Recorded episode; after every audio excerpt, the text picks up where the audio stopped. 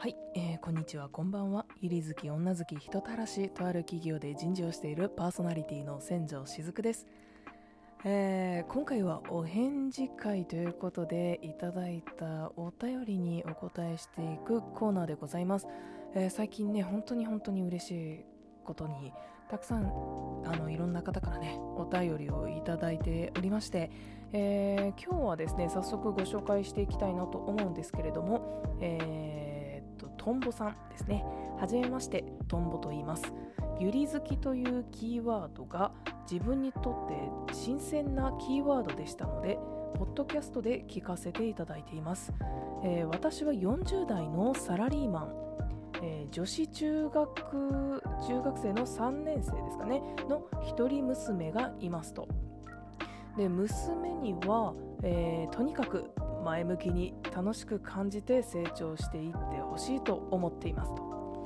自分にとってユリが現実としてまだ理解できず申し訳ないのですがきっときっと千条さんの親御さんも同じ気持ちなんだろうと感じています。えー千条さんと親御さんのご関係ももし聞かせていただけますと幸いです。これからもたくさん楽しいゆり話を期待しています。以上です。ということでありがとうございます。いやあのー結構いろいろ私もねあのーまあ、ゆりというのか、まあ、同性恋愛というのか、あのーまあ、いろんな話をしてきたんですけれども親との関係とかってあんまり、うん、ちゃんと話したことあったっけ？というかまあこういったテーマで話したことって過去にあったかなっていうのと、あのー今回あの新しいなって思ったのはそういったまあ親御さんの立場から考えた時に自分の子供がまあ、そういったセクシャリティを持ってる場合で確かにそういった観点から考えたというか話したことってなかったなっていうところでね、えー今回は普段以上に真面目に語っていきたいと思います。で、まあ、今回いただいたお便りっていうのもあのまあ、ゆり好きっていうよりかはあれですよね。恋愛対象が同性も含まれる場合の時っていう感じだと思うんですけど、まあ、私の場合は親にも友達にも誰一人として周りにカミングアウト、まあ、いわゆる、まあ、同性も恋愛対象になるっていうことをね話してなかったんですね。で、まあ、というのも、まあ、私自身は、まあ、男性ともお付き合いができたのでまあ正直なところあれですよね。周りに同調しようとしたっていうのはあります、まあ、これがもういわゆるレズビアン、えー女性としか恋愛対象ん？恋愛女性しか恋愛対象じゃない場合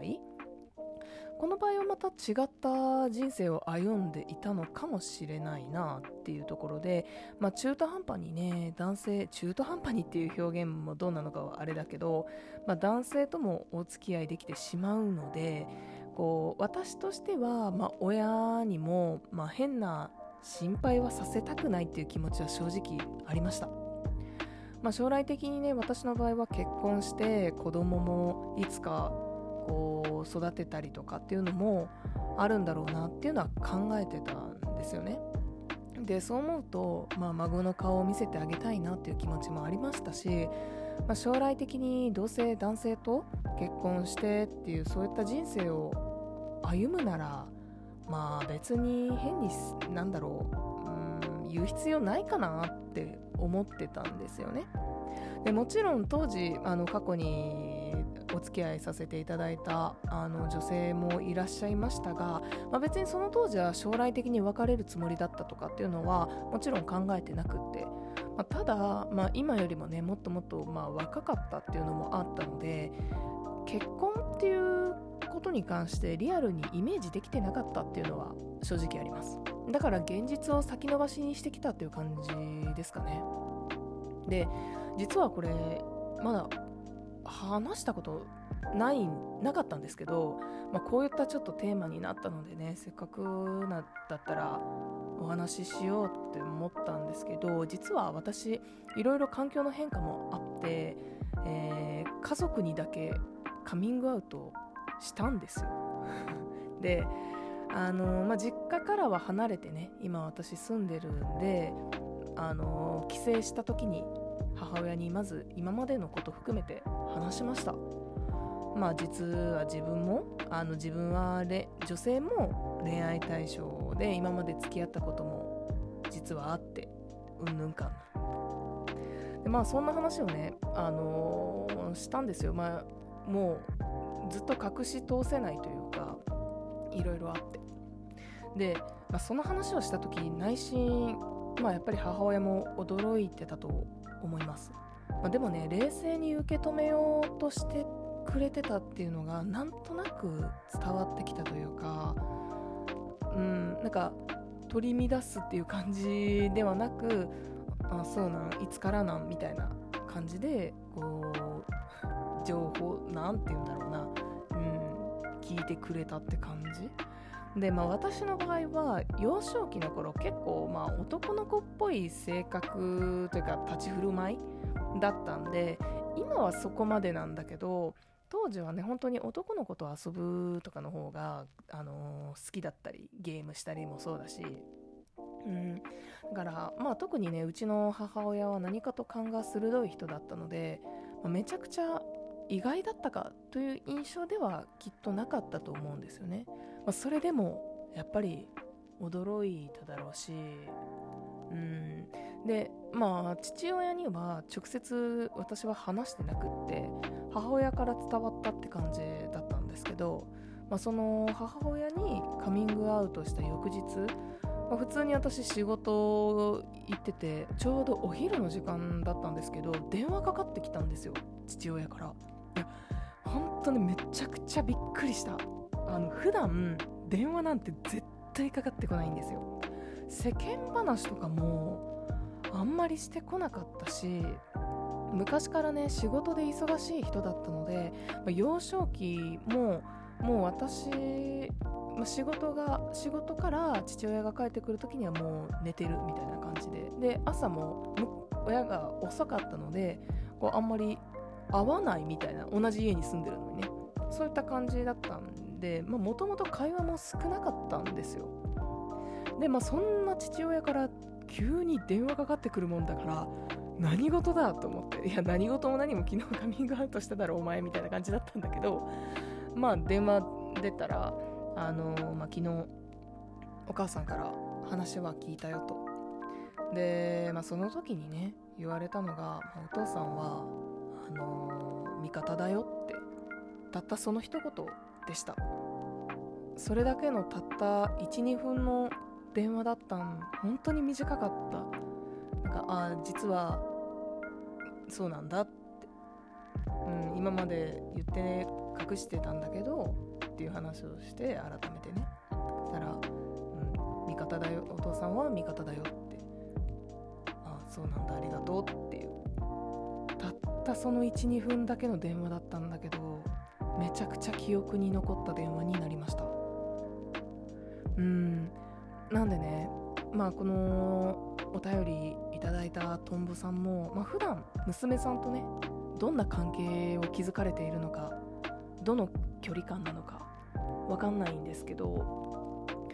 まあ恋愛的なことに限らず、まあ、娘さんが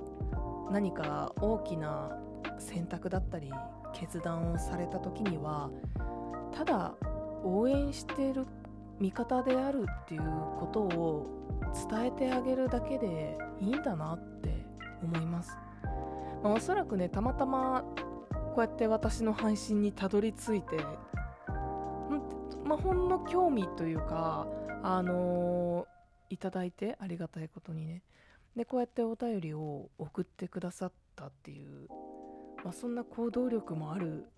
お方だと思うので、まあ、きっとね娘さんを大事にされている気持ちっていうのは届くだろうしまあどんな中学生でしたっけ？ね一番多感な時だと思うんで すごいこう親としては難しいのかなとは思いますけどうん。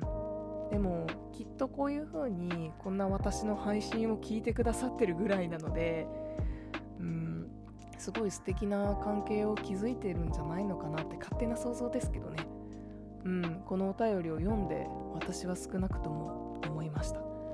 うん。なんでなんかこういい関係をというか、うん、温かく見守ってあげてほしいな。まあ別にね その娘さんが同じ私と 恋愛体質っていうわけではもちろんないんでしょうけど、まあ、もしかしたらね可能性はゼロではないですし、まあ、それ以外のことでもいろんな壁だったりぶち当たることもきっとあるでしょうからあの、うん助けてあげてください。私何の立場って感じだ。はい、えー、いや改めてお便りありがとうございました。いや今回はね特に真面目にお話ししましたが。まあ、あのこういった話を自分のことも含めてするかすごく悩んだんですけど正直、まあ、でも私がこの配信活動を始めようって思ったのって、まあ、こういった、まあ、私の今までの経験だったりとかっていうのも踏まえてお話できたらなって思ったのを改めて思い出したので、うん、今回はちょっとこういった形で、えー、親との関係についてお話しさせていただきました。はいということで時間もそろそろいい具合になりましたので、えー、この辺りにしておきましょうね。はいでは Twitter のフォローだったり番組のフォロー YouTube のチャンネル登録などなど応援していただけると嬉しいですではまた次回の配信でお会いしましょうおやすみまたね